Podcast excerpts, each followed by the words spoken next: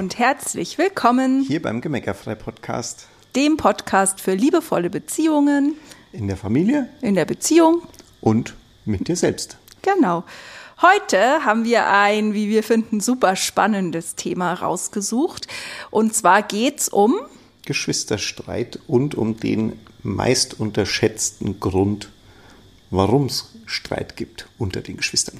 Ja, genau. Und warum das ein, ein Grund ist oder warum du diesen Grund niemals lösen kannst, indem du am Verhalten der Kinder rumdokterst. Genau, weil das ist, und das finde ich spannend, darauf nochmal ein bisschen einzugehen, weil das ist nämlich das große Missverständnis. Ja.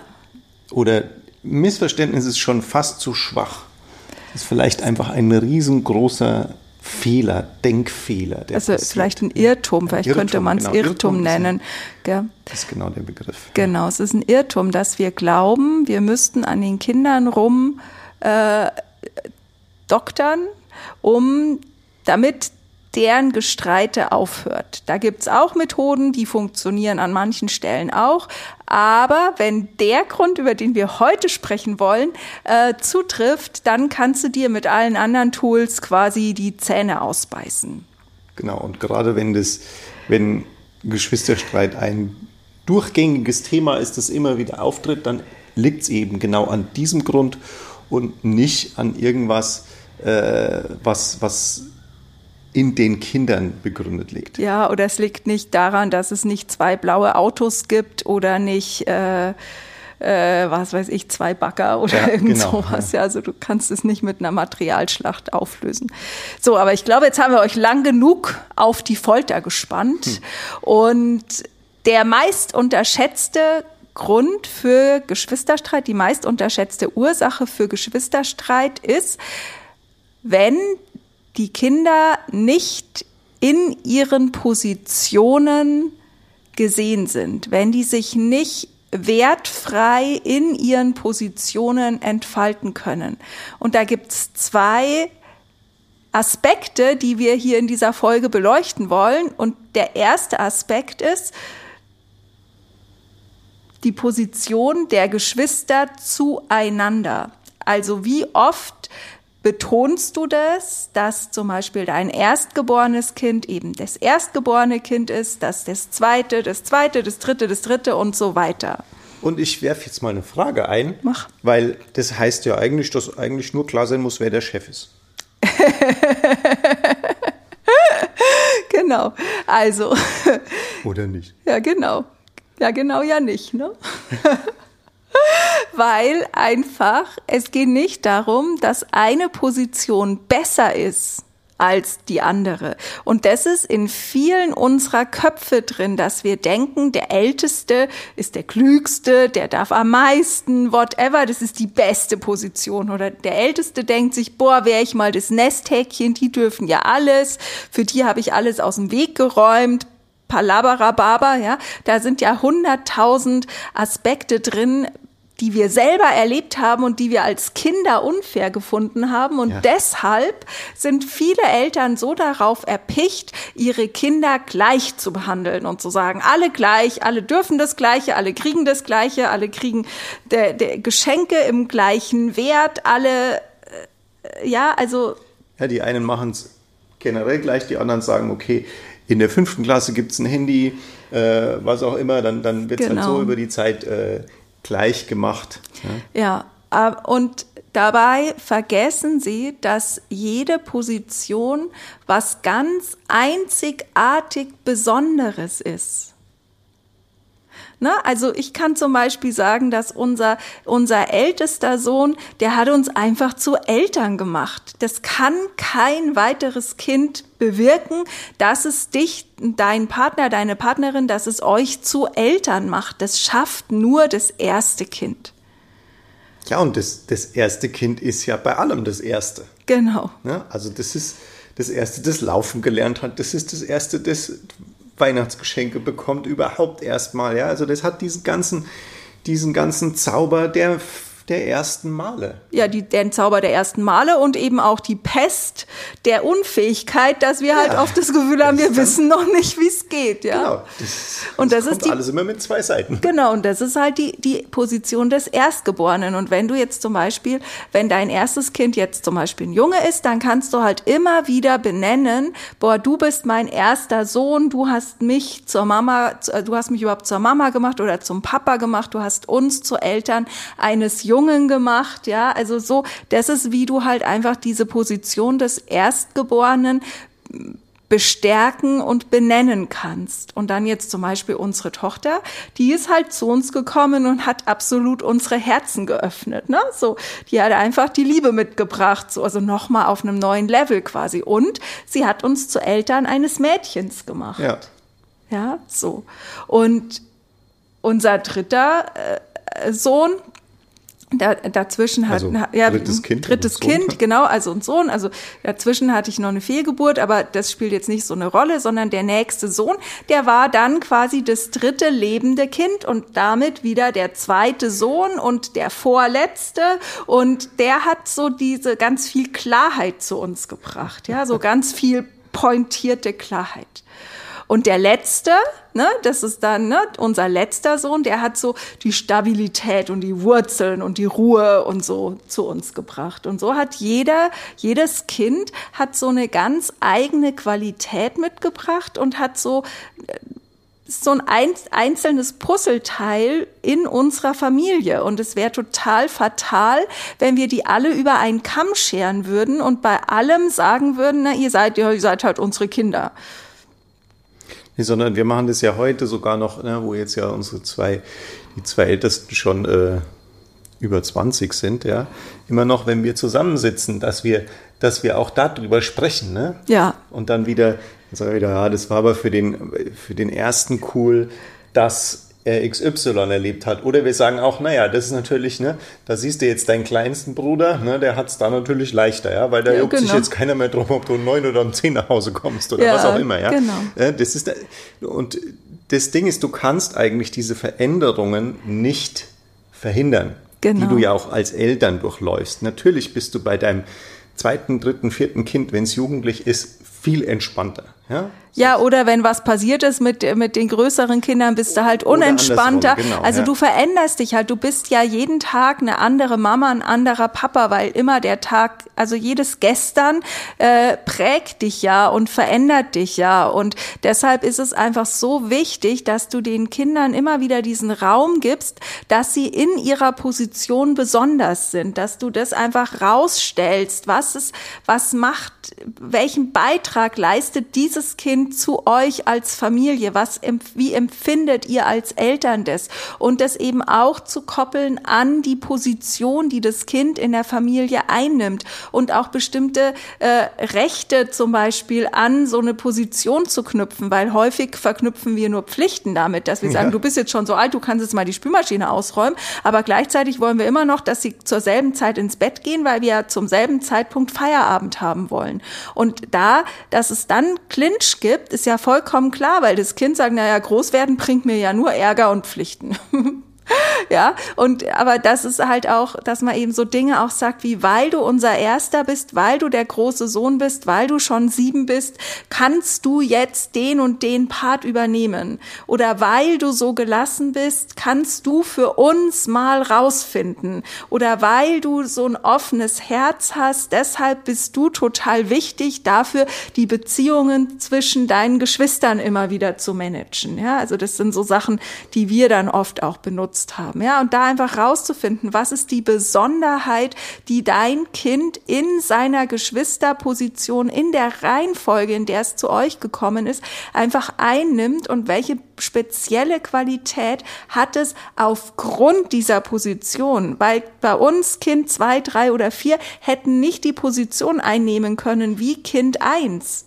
Ja, weil es brauchte erst Kind eins und gleichzeitig kann zum Beispiel wenn, wenn Kind eins bei euch zum Beispiel so ein angepasstes Kind ist, kann Kind zwei kein angepasstes Kind mehr sein, weil die Position des angepassten Kindes ist einfach schon belegt. Und es wäre auch total blöd, weil nämlich gleichzeitig ja das unangepasste Kind dem angepassten Kind auch hilft, ein bisschen weniger angepasst zu werden und umgekehrt. Genau, weil es sind immer ja zwei Seiten. Es sind ja immer zwei Seiten. Und was mir jetzt noch wichtig ist, um meine provokante, lustige Frage von vorher, dass eigentlich nur klar sein muss, wer der Chef ist, nochmal aufzugreifen und jetzt kurz ernsthaft zu sagen, es geht eben, und das war ja an deinen Beispielen auch deutlich, ich möchte es nur nochmal wirklich klar gesagt haben, es geht nicht darum, eine Macht herzustellen zwischen den Kindern. Keine es, Hierarchie. Nee, genau, keine Hierarchie. Also es ist nicht so, weil du der Älteste bist, müssen deine kleinen Geschwister tun, was du sagst. Nein. Jetzt ganz blöd gesagt, so wird es jetzt keiner sagen, aber achte da mal drauf, ne, dass genau das darf dabei natürlich nicht passieren. Oder eben auch diese Vergleiche unter den Kindern. Schau mal, dein großer Bruder kann das schon. Oder dein genau. großer Bruder konnte schon mit vier Jahren Fahrrad fahren. Jetzt stell dich doch nicht so an. Also das ist natürlich die totale Pest. Ja, ne, weil du, du musst einfach die Einzigartigkeit deines Kindes erkennen und den Beitrag erkennen, lernen und das ist einfach ein Weg, den es ähm, für euch als Familie mitbringt und auch die Qualitäten, die an ihm besonders sind. Also zum Beispiel unser jüngster Sohn, den kannst du antreiben, wie du willst, der wird nicht schneller dadurch, weil der ist halt so entspannt und so gelassen in sich, der sieht halt überhaupt keinen Grund darin, sich für irgendwas irgendwie zu beeilen. Aber äh, ne, also und von dem her, wenn ich dem jetzt sagen würde, sei mal so schnell wie, schau mal, dein großer Bruder kriegt das ja auch hin, jetzt beeil dich doch mal, das äh, pff, Ne, damit würde ich, damit würde ich nur seine Qualität runterregeln. Und das ist immer das, was so wichtig ist, dass du die Qualitäten erkennst und die groß machst, weil da liegt ein Zauber drin, da ist ein Talent drin. Wenn du das gleich machst, weil du alle Kinder gleich haben willst, weil du erwartest, dass alle die Dinge auf die gleiche Art und Weise tun, dann machst du unter Umständen, drehst du die Melodie der Seele deiner Kinder leise, weil du ihnen nicht ermöglicht, sich auf ihre ganz spezielle Art und Weise auszudrücken. Hätten wir zum Beispiel von unserer Tochter erwartet, dass sie so logisch mathematisch denken lernt wie ihr ältester Bruder, dann hätten wir ihre Emotionalität bestimmt kaputt gemacht. Ja.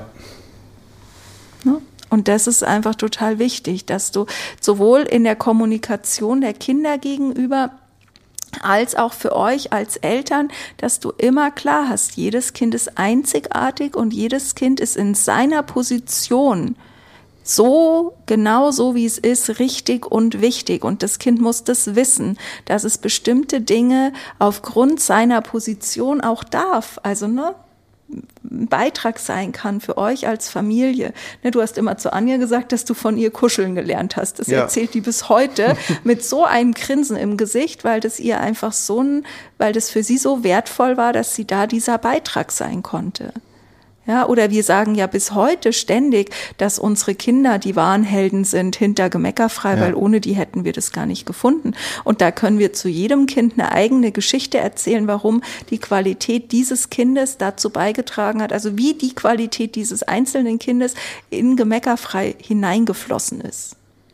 Ja, und da findet jeder, also auch jeder von euch Zuhörern jetzt einfach Geschichten, Momente, Dinge, Veränderungen, die in deinem Leben aufgetreten sind, wo du sagen kannst, boah, das habe ich eigentlich durch mein Kind, durch dieses Kind, durch Kind 1, 2, 3, 4, 5, 6, je nachdem, äh, so erleben dürfen. Ja, genau. Und je je offener du darüber auch sprichst, je mehr du das zu einem Teil eurer Alltagskommunikation machst, umso weniger müssen die Kinder miteinander in Konkurrenz gehen, weil du vergleichst, also ein Apfel versucht ja auch nicht eine Birne zu sein oder eine Erdbeere, ja. sondern ist halt einfach ein Apfel. Und wenn ein erstes Kind einfach nur ein erstes Kind sein darf und ein zweites Kind einfach nur ein zweites Kind sein darf, ohne da äh, im Vergleich zu landen, dann müssen die halt nicht miteinander in Konkurrenz gehen und sich nicht ähm, genau, und dann müssen sie nicht kämpfen und streiten. Ja, und die machen das sogar, die werden ja sogar untereinander genau damit anfangen. Ne? Die werden ja dann dir das auch wieder nachmachen und anfangen, sich gegenseitig diese Wertschätzung zu geben. Ja, voll. Das ist eigentlich das, wo wir mal da sitzen und fast heulen vor, vor Rührung, weil es einfach so berührend ist. Ne? Ja. Genau.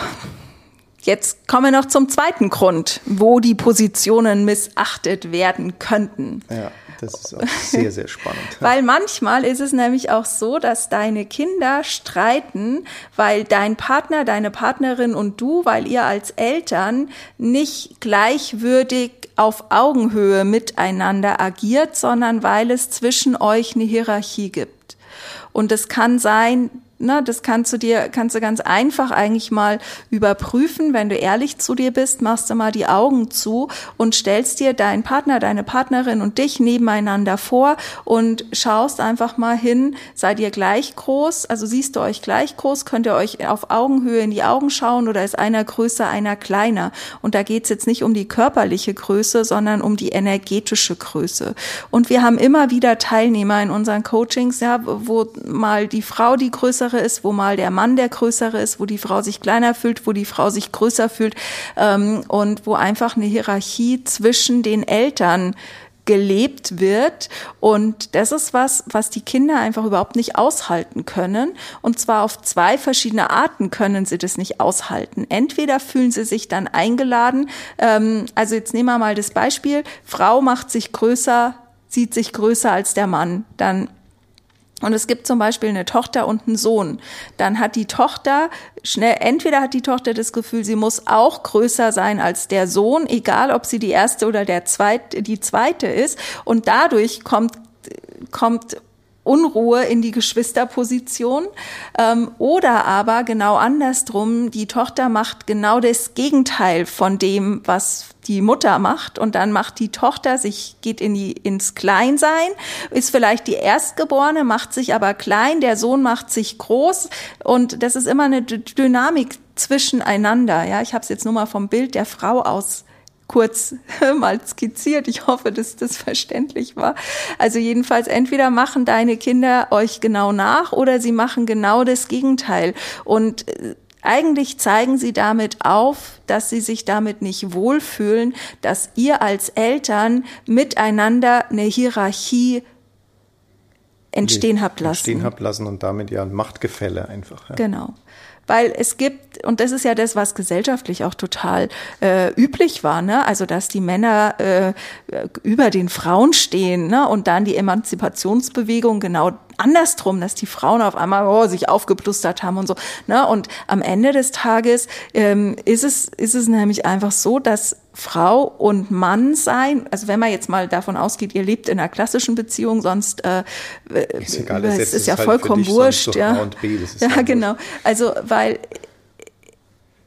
du bist ja als Frau oder als Mann nicht per se besser oder schlechter als der andere, sondern ihr seid ja beide gleichwertig, gleichwürdig und im besten Fall begegnet ihr euch eben auf Augenhöhe. Das bedeutet auch, dass eure Standpunkte, eure Meinungen, eure Ansichten beide gleichwertig sind und dass es immer wieder darum geht, einfach einen gemeinsamen Weg zu finden, eine gemeinsame Meinung zu finden, so dieses kleinste gemeinsame Vielfache einfach. Ja, und das, der, das, das Coole dran ist, dass wenn du jetzt das bei dir erkennst, dass es bei euch so ist und dass daher auch eure, die Konflikte unter deinen Kindern entstehen, dann ist das halt genau die Einladung, jetzt da dran zu gehen. Weil das ist, also Hierarchien fallen uns, von den aller, allermeisten Menschen fallen Hierarchien viel leichter als dieses, als dieses gleichwürdige Zusammensein. Ja. Voll. Haben wir ja so gelernt. Ja, das haben wir so gelernt.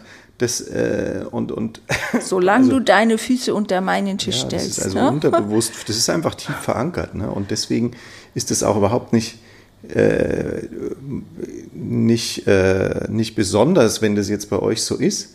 Nur ähm, ist halt jetzt hier von uns wirklich die Einladung zu sagen, okay, lass uns doch äh, mal schauen, wie wir das wegbekommen.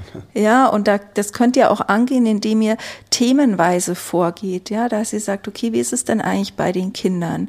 Wer entscheidet denn am Ende des Tages, wie es gemacht wird? Sind wir da wirklich gleichwertig? Entscheiden wir wirklich zusammen? Oder bist du als Mama da die, die den Ton angibt? Ja. Und da geht es jetzt natürlich nur um die Dinge, die halt auch für beide wichtig sind. Ja? Wenn jetzt dem einen der Garten sowieso wurscht ist und der andere macht den, dann ist das jetzt ja nichts, wo ich äh, gemeinsam betroffen bin. Ja? Das ist ganz wichtig. Das hat ja auch nichts mit einer Aufgabenteilung zu tun an der Stelle. Nee. Geht ja um die, um die Entscheidung. Ja? Genau, wer, um die, um wer hat die Hosen an? Ja, genau. Na, wer hat, ja, dieser Satz, ja. Aber wer hat die Hosen an, wenn es um die Finanzen geht? Wer hat die Hosen an, wenn es um die Urlaubsplanung geht? Wer hat die Hosen an, wenn es um Wochenendplanung geht? Wer hat die Hosen an, wenn es darum geht, wie ordentlich es zu Hause ist? Wer, wer entscheidet das? Und ist das abgesprochen? Abgesprochen? Sind da beide fein damit oder ist da eine Hierarchie versteckt? Und das ist einfach die zweite Einladung, ähm, wenn, dass ihr da einfach hinschaut, wie der Bernd gerade schon gesagt hat. Und es führt dann einfach beide Aspekte, die wir jetzt genannt haben, auch wenn die erstmal vielleicht gar nicht so viel miteinander zu tun haben, führen die beide dazu, dass deine Kinder wenn du die löst, diese Aspekte, dass deine Kinder sich in ihrer Position entspannen können, sich in ihre Position hinein entspannen können. Im einen Fall, weil sie sich entspannen können, dass sie in ihrer Geschwisterreihenfolge gesehen werden und im anderen Fall, weil sie sich entspannen können, weil sie nichts mehr für dich ähm, zeigen, aufdecken, übernehmen, ähm, ja, ans tragen, Tageslicht ans genau. Tageslicht genau. bringen müssen. Und dadurch kann sich dein Kind, können sich deine Kinder in ihre Position hinein entspannen und dann hört Konkurrenz und Streit und all dieser, äh, dieses Zeug ähm, an vielen Stellen von selber auf. Und sonst kannst du natürlich mit vielen weiteren Tools, die du bei uns auch lernen kannst, auch weiter dann Streitsituationen auflösen. Aber das ist eben aus unserer Sicht der meist übersehene Anlass für Geschwisterstreit. In diesem Sinne, vielen Dank fürs Zuhören. Alles Liebe. Bis zum nächsten Mal. Ja, tschüss. Ciao.